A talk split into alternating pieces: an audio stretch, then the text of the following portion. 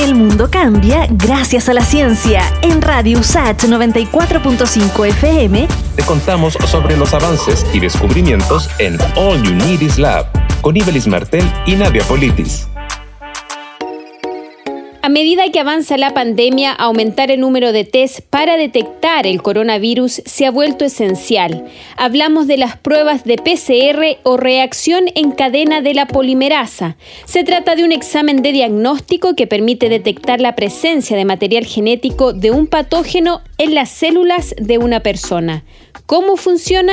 Lo explica el virólogo Eugenio Spencer, exdirector del Centro de Biotecnología Acuícola de la USACH yo tengo un mecanismo para seleccionar un pedacito de ese genoma y amplificarlo millones de veces. Entonces lo que al final hago es detectar estos subgenomas chiquititos con un aparato que lo que puede identificar es ese pedacito de, de genoma. Una de las ventajas del PCR es su capacidad para detectar el virus incluso cuando está presente en pequeñas cantidades. Lo detalla el mismo virólogo. El PCR es tan sensible que además me puede decir antes que yo tenga los síntomas si yo tengo o no el virus. Entonces, es en ese momento esa persona es infectante.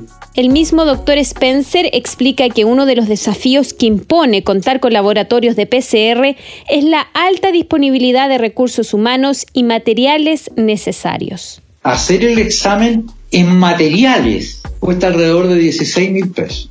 En un laboratorio para procesar alrededor de 150 muestras, tú necesitas al menos 6 personas que trabajen en turno.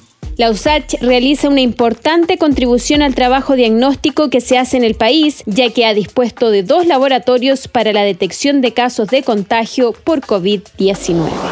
El mundo cambia gracias a la ciencia. Pronto volvemos con más noticias, descubrimientos y avances en All Unities Lab. En Radio USACH 94.5 FM con Ibelis Martel y Nadia Politis. Radio USACH, la radio de un mundo que cambia.